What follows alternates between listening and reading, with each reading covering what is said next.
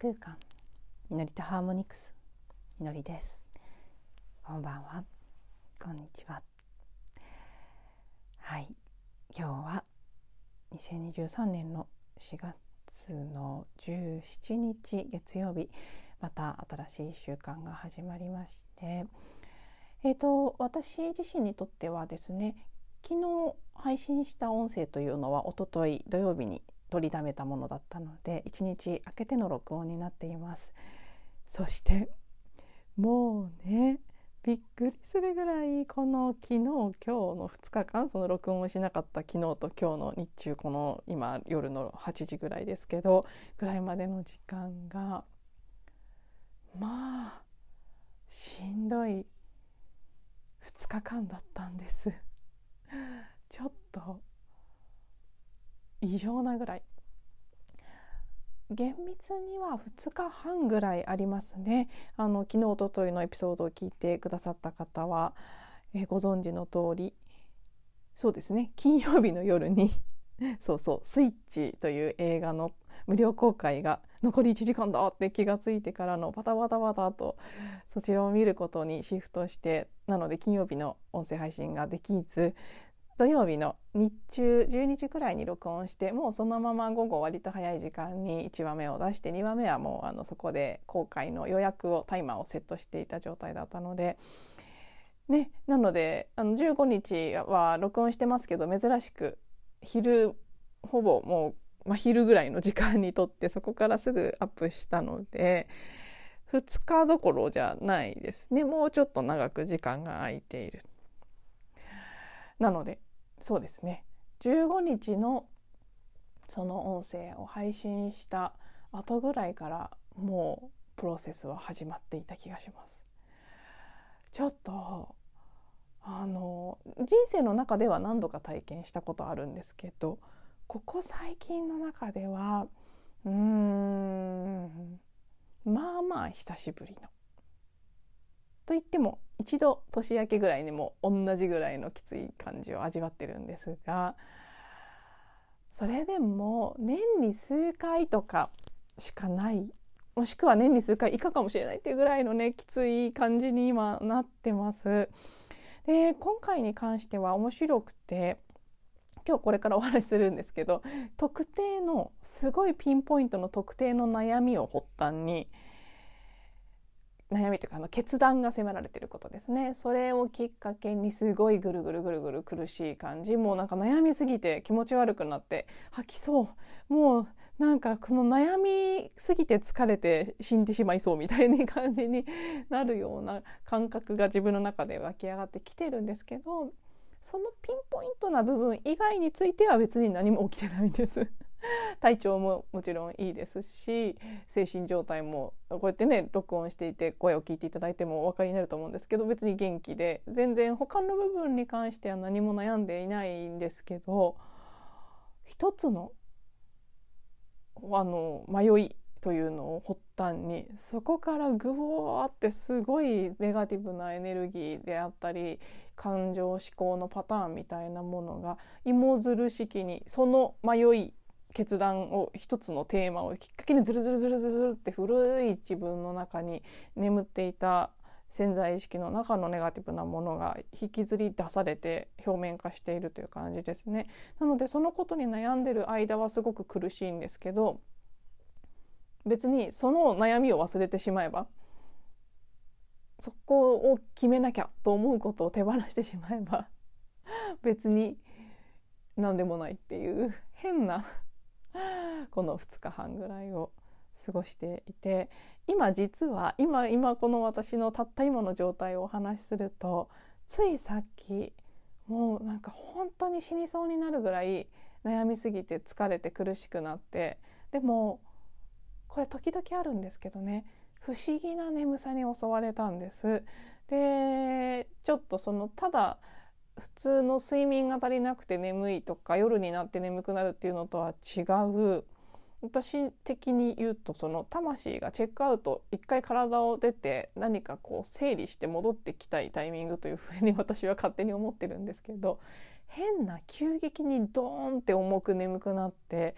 でそのままあの私はねベッドじゃなくて布団で生活してるので 布団を敷かないと寝られないので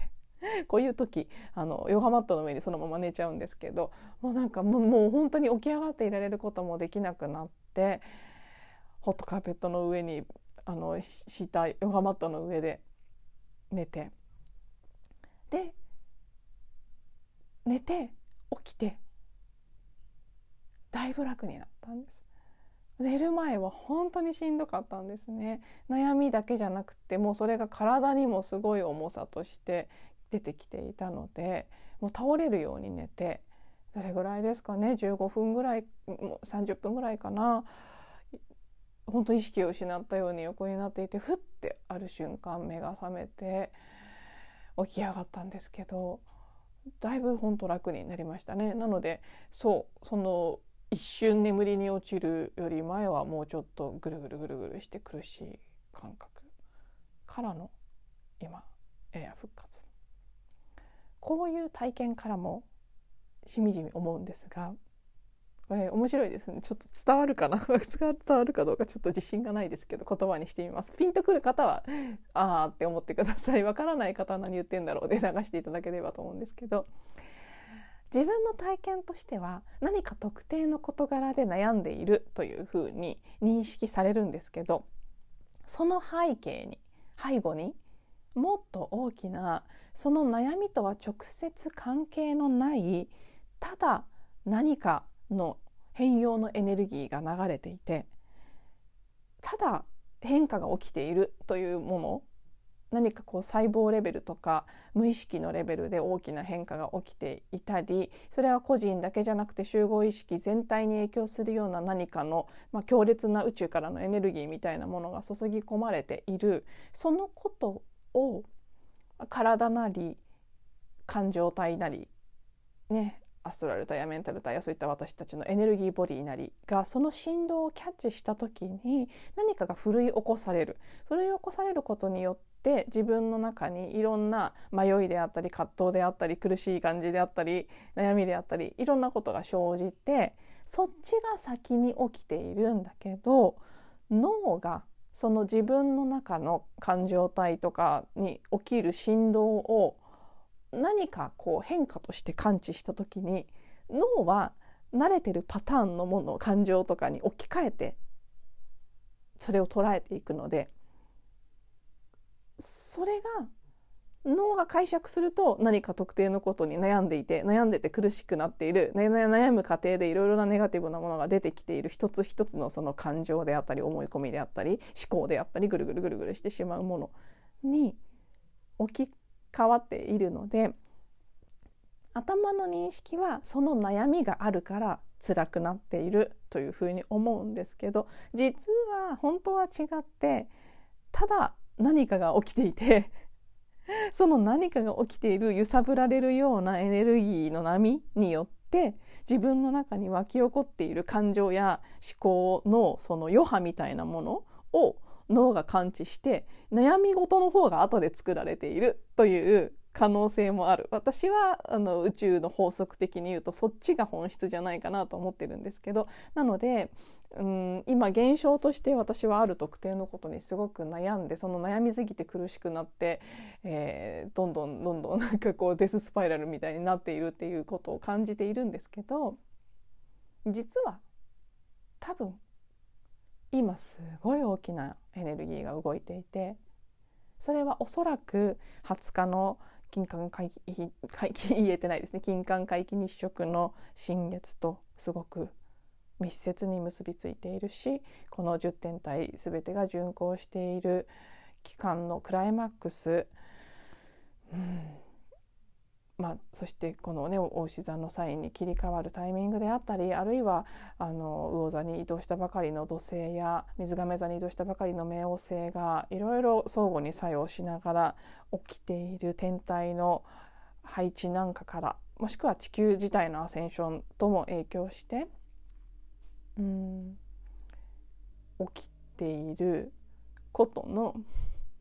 現象レベルでの現れが私の中ではたまたまこの悩み事と悩み事に付随して出てくるネガティブな思い込みであったり感情であったりなんだというふうに感じていてなのである部分ではその何て言うかな目先起きている悩みと関係がない本当は関係がないっていうのもどっかで知ってるんですね。私がこのプロセスを通るために用意された体験がその悩みだっただけで何であれ今あ分かりやすいその一般的によく使われる言葉で言うとやはりこれは一つのアセンションに伴う現象ですねきっと。次元上昇していく過程の中でたくさんの慣れてないエネルギーが入ってきていてそれによっていろんなものが奮い起こされているということなのかなっていうふうに今その眠って起きてそう感じてるってことは多分眠ってる間に私の魂さんが、えー、情報を整理して私の潜在意識に分かりやすい形でそのように会社あの受け止めろということをはい捉えられるように下ろしてくれたんじゃないかなっていうふうに今感じています。寝る前はそこまで強くそういうふうには思っていなかったので多分そういうことなんですね。なので、まあ、私がこれからお話しする私の具体的な悩みの話はあのあんまりポイントではないんです。それは参考までなんかこう一例でしかないっていう感じなんですけど。なのでここまで話したことの方が多分大事ですね。今何かが地球全体人類全体ミクロにもマクロにもさまざまな振動が起きていて変化に伴う微細な振動みたいなものがすごい勢いで起きていってそれによってもちろん何も感じてない方もいらっしゃるかもしれないし別にね普通に何ら何ら悩みも問題も何も起きず体調不良とかもなく普通に過ごしてますよっていう方はもうそのままそのままいてくださいなんですけど。もし何らかのねよくわかんない。なんでこんなに自分悩んじゃってるんだろうっていうこととかもしくは何かこう具体的なことはないけれども滞り感とかモヤモヤ感とか得体の知れない不快感みたいなものとかを感じてる方がいらっしゃったとしたら不安とかねそういう恐怖とか怒りとか何かいろいろなものがあると思いますけど私と同じように脳が認識してるほど目の前で起きている現実のせいでそれが起きているわけではないかもしれないと。そっちは結果かもしれないっていうことははいなんとなくお伝えしたいなと思ったのでもうそれだけで終わってよくてね具体的な話別にしなくてもいいかなという気もするんですけどまあただなんかちょっともやっとしちゃうかもしれないので私のあくまで事例として今私が体験しているプロセスをもう少し言葉にしてみるとあの結構ねシンプルっちゃシンプルなんです。すごく迷ってしまってる原因になっているのが今受けているサウンドヒーリングのコースがあるんですがアメリカサンフランシスコサンフランシスコの近くにある学校で、えー、行われているものを今はオンラインの6ヶ月のコースで受講しているんですけどこのプログラムにサマーインテンシブといっていわゆる夏季講習的なやつですね。夏季集中講座というものだと思います。日本語にすると。夏夏といってもまあ6月の前半なのでなんか日本の夏季講習の感覚からすると結構早いですけどはい6月6日から16日という日程10日間でもう名前の通りサマーインテンシブというけれども本当にインテンシブだなっていう感じの結構ねあのギュッと濃密な感じの夏季講座があるんですね。でそれをうんオンラインで受講している私たちも対面のコースとオンラインのコースとの差額の部分ですねそこを払えば夏季講座を受講することができるんです追加で。で今回私がオンラインのプログラムに申し込む時点からうっすらとこう行けたら行きたいなっていうのは思っていたんです。ただそのコースを申し込んだ冬の時点ではまだいろいろな要素が難しくハードルが今よりもっと高かったんですね。あの簡単に言うと当時は最安値のあの LCC とか私はちょっと乗りたくないので最安値じゃない一番安い航空券でぱり25万ぐらいはしていたんです。かつてのね3倍近くしますよね。西海岸って下手したら8万とかで行けたイメージなんですけどまあ普通にね十何万とかだでもやっぱり少なくとも倍にはなってる印象ですよね。でやっぱ高すぎる飛行機高すぎるがまず一つ。あとは私はワクチン接種をしていないので帰国時の PCR が日本の入国の時の PCR がハードルとして一つあったのであとまあ、ちょっとその正確な情報じゃなかったみたいなんですけど私が飛行機を調べた時はサンフランシスコの方も入国にワクチン接種が必要だということであの何らかのお医者さんの診断書とかがないと多分打ってないで入れないというふうに情報として出てきていたんですね。なのでそうなのかなと思ってた部分もあってもろもろそこも難しいなと思っていた。そしてよく最近聞きますよね。ハワイとか行ってもなんかビール缶ビール1本1,500円みたいなとかそれぐらいの物価の感じになってる円安も手伝ってすごく何もかもが高いということであったりとか。コースは差額だけで受けられるのでプログラム受けること自体はそこまでじゃないんですけどやっぱり滞在にかかるお金と移動にかかるお金がちょっとこうかなりの金額になってくるっていうことであったりあと一番ネックになっているのがあのーそう10日間のコースで朝10時から9時半まで夜の授業があるんですねそれだけでもう聞いただけで倒れせるのがインテンシブなんですけどそれに加え別にあのいわゆる宿泊型のリトリートとかそういうプログラムではないので宿泊はまあついてないっていうか宿泊してもいいけど学校に泊まってもいいですと。だけど学校なのであくまでベッドとかシャワーはありませんと つまりあの屋根のあるお部屋には泊まれるけれどもそれだけ寝袋を持ってきてシャワーは近隣のジムのを借りて使えてくださいという感じの設定なんです。でやっぱりそれがね日本から行ってかなりの時差があるでフライト長いフライトでその後10日間ベッドなし。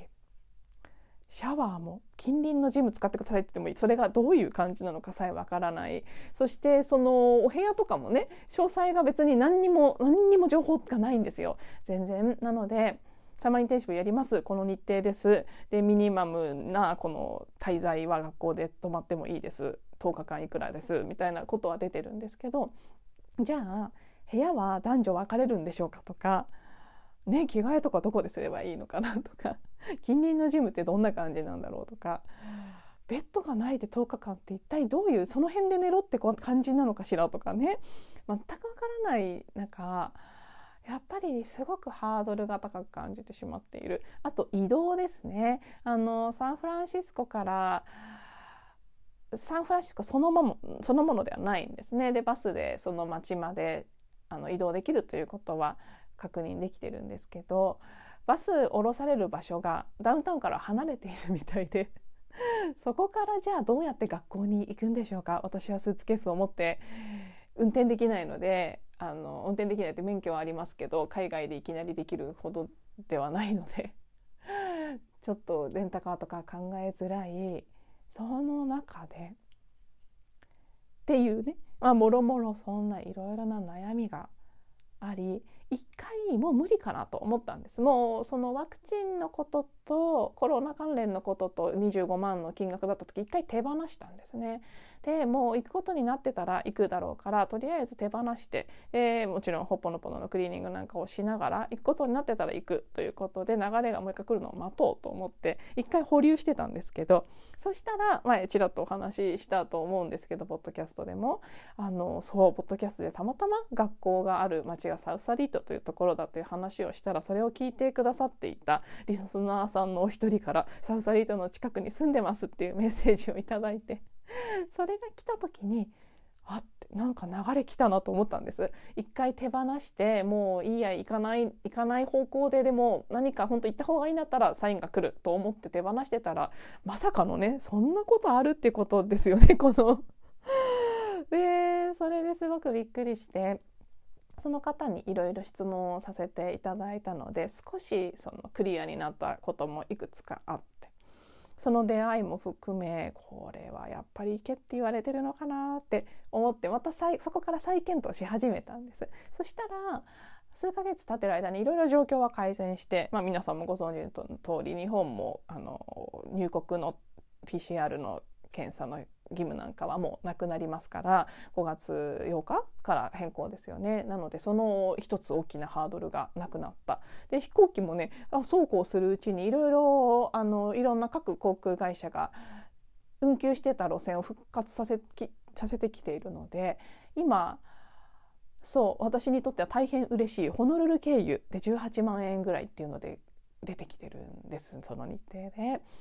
あだいぶね金額も下がってきた。まだもろもろその他の宿泊に関する不安とかは全然解消されないけれども当初思ってたのからすると特に一番ネックだなって思っていた、ね、コロナ関連のことがなくなったっていうのも含めてすごく背中を押されている気はするんですけどとはいえ私あのねヒューマンデザイン非エネルギータイプというお話以前もしたと思うんですけどそう非エネルギータイプの人間なので長時間授業とかそういうのはねやっぱ苦手なんですよね。そんな朝から晩まで授業で、えー、10日間ベッドなし、ね、シャワーもどういう感じかわからない、えー、そんな時差もあってそんな遠くまで久しぶりのそういう長いフライトになりますからでできんのかなみたいなので すごいこう二の足を踏んでしまう部分があったりあとそうですね。あのいろいろ不明なことももちろん学校に問い合わせればいいっていう部分もあるんですけどただあのあちらもね問い合わせの全てを学長さんが一人でいつも対応されててですごいいろんなことされてる人なので基本忙しいんです。なので基本返事もそっけないっていうか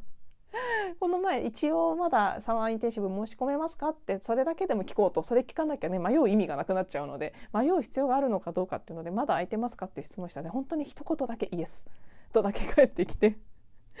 でなんかいろいろ質問しようにもちょっとこうなんかこちらが遠慮してしまう。それももちろん私のマインドが作り出してることでしかないんですけどなんかこうグイグイあこれはどうなの？あれはどうなの？って聞ける感じがしなかったりそのこう日本人で女性の私からするとちょっとそっけないと感じるようなお返事にひよなんかこっちがこう自信をなくしちゃうっていうかあなんか歓迎されてないとかこれもね期待という記憶ですけど自分の感覚だともうちょっとこう優しく相談に乗ってもらえるみたいな期待がどこかにあるので外国人が海外から行こうとしているけれどもそういうところに対する配慮とかなんか気を使ってくれる感じとかは皆無なんです。まあね欧米の感覚って日本ほどそういう親切みたいなのはないと思うしもちろんそのね自立してる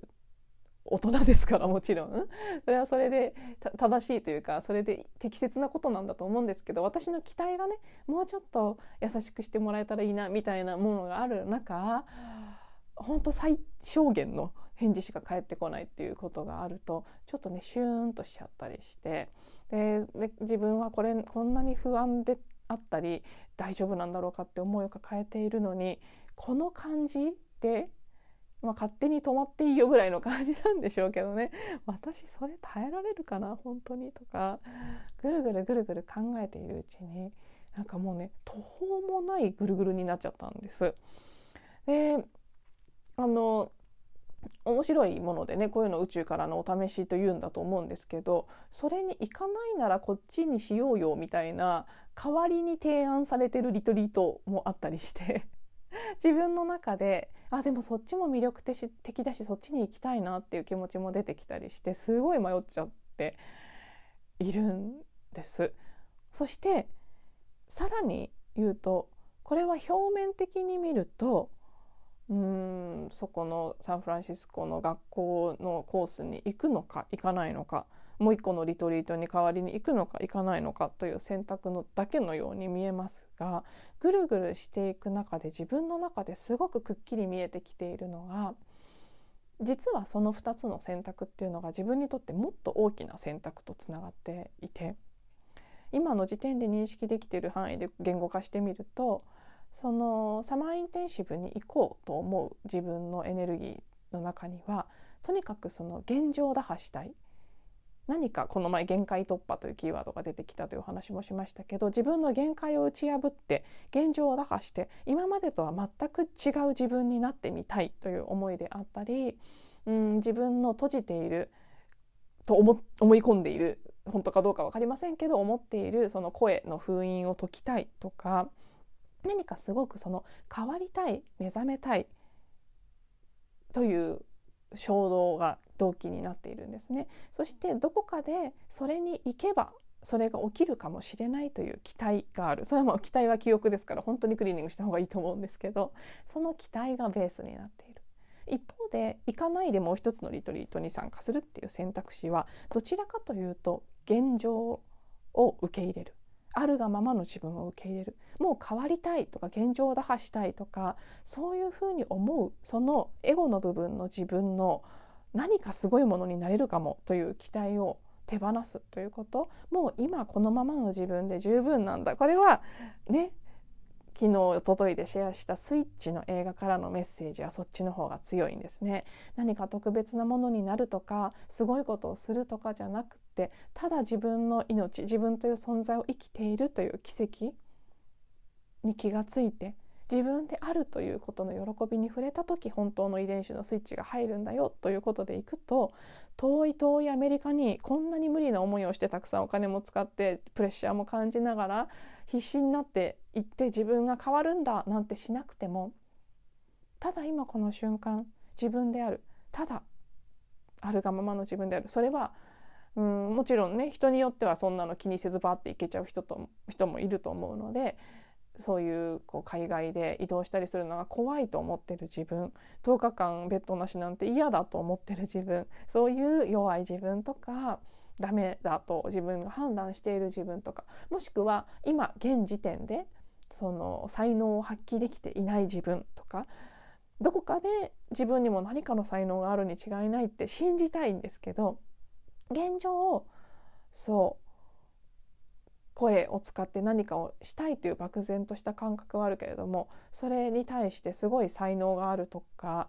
何かこう解放されて覚醒して何かができるということはない。それをうん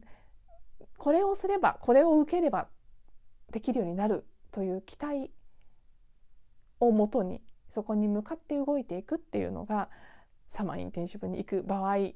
起きる自分のエネルギーの動きでそれはポジティブに捉えると可能性を追求するということでもありますし自分のできないと思ってることやこれは辛いと思ってることその思い込みをうん克服するっていう意味ではすごく意味があると思うんですよね。そっちの自分にはこういうことは辛いから無理だと思ってることだって本当かどうかわからないむしろ本当じゃないはずなのでそれは自分でもどこかで分かってるんです。だから思い切ってそこを打ち破って無理だと思ってることの幻想を超えていくっていうことが自分にとって今必要なことなのかあるいはそういや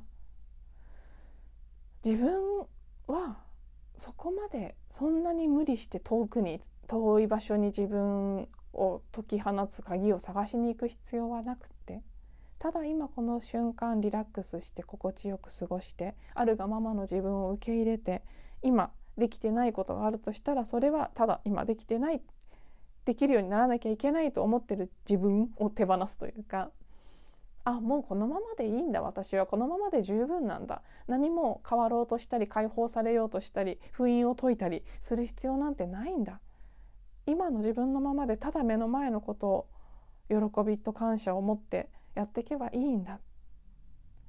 ね、スイッチの映画の中でドキュメンタリーとして映画あの取り上げられていた事故に遭った女性とかもそうですよね。障害を持って本当に一日一日一生懸命ただ日常のことを生きるそれだけですごいことなんだそれだけでも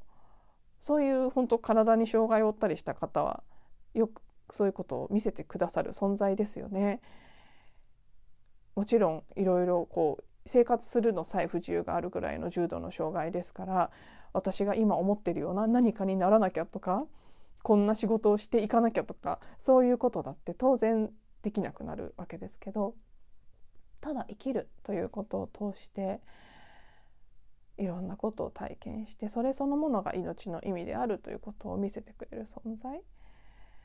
そっちもそっちで正しい気がする。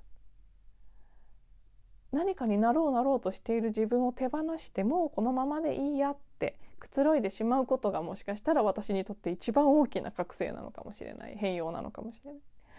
それがどっちなのかっていうのがもうね本当に分からなくなっちゃうぐらいすごいぐるぐるしてしまってで本当に日中は吐きそうなぐらいもう食欲もなくなるし本当に倒れそうっていうぐらい悩んでいるというエネルギーの中に入っていってしまって。で冒頭に言った通りこういうこと時々あるんですけどでもそんなに頻繁にあるわけではなくかつそうおそらくですけど変なんですよ。そこまで悩まなくていいことにすっごいぐるぐるしちゃってる感じとかも含めて。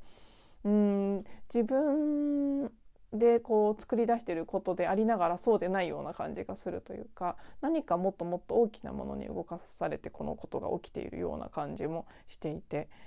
今この体験を通して私は何かすごくこう表面的にはそのことで迷ってるというふうに見えてますけど実はもっと大きな過去性とかまで絡んできているもしくは人類の集合意識とか私の DNA とかに絡んできている何か見えないいわゆるカルマ的なパターンみたいなものエネルギーパターンというねそういうエネルギーの構造の中に埋め込まれたものを浄化する手放したり気づいたりしていくために今回のこの悩みが作り出されているような感じがして。よく私の中で本当に何度も何度も起きている葛藤ですねチャレンジすべきなのかあるがままの自分を受け入れてもうこれでよしと思うべきなのかそれはね捉え方によってはその陰陽とか男性性女性性という風に見ることもできますしどちらもあるしどちらもあっていいんだけれども自分の中で結構折り合いがつかなくて葛藤することが多い領域なんですね。で今回この悩みの結論がどのような形で出るのか今の時点では全くわからないんですがまあとにかく結構しんどいレベルで悩んでいる。そして一体なぜこれが起きているんだろうかと。多分4月20日に向けてってことだと思うので一旦そこで答えが出るのかなと。あの 出ざるを得ないっていうか2つ迷ってるうちの1つのものは4月20日が申し込み締め切りなんですね。でアメリカの方も私はそうですねパスポートも切れてるしやっぱり海外に行くってことになると最低でも1ヶ月前には決めたいなっていうのはあるのでそうすると1ヶ月前がちょうど5月6日問題の次の満月ですね。私の金バースデーでもある、えー、繁栄月食だというふうでにも一部言われている満月。その日がちょうどね1ヶ月前っていうことになりますからなんかこの新月満月のところを境にそれぞれ選択の期日みたいなものが緩やかに緩やかにあるいははっきりとやってくるので、あ、そこまでこの悩むという体験を通して出てきているネガティブなものであったり本当思考の癖みたいなものであったりそれを出せるだけ出し切ってしっかりねほっぽのぽののクリーニングもしたり浄化のワークもしたりしながら多分このことを通じて何か体験させられてるのであろうもうちょっと奥にある普遍的なテーマみたいなものをうんほどいていってるのかなというふうに思います。はい、でそんな話もしているうちにすごく長くなってしまいましたねまさかの30分超えとなってしまいまして、えー、ちょっとこれをどうしようかなと悩むところですが、はい、もしそのまま出していたとしたら長い長いエピソード最後まで聞いていただいてありがとうございます。また次のエピソードでお会いしましょう。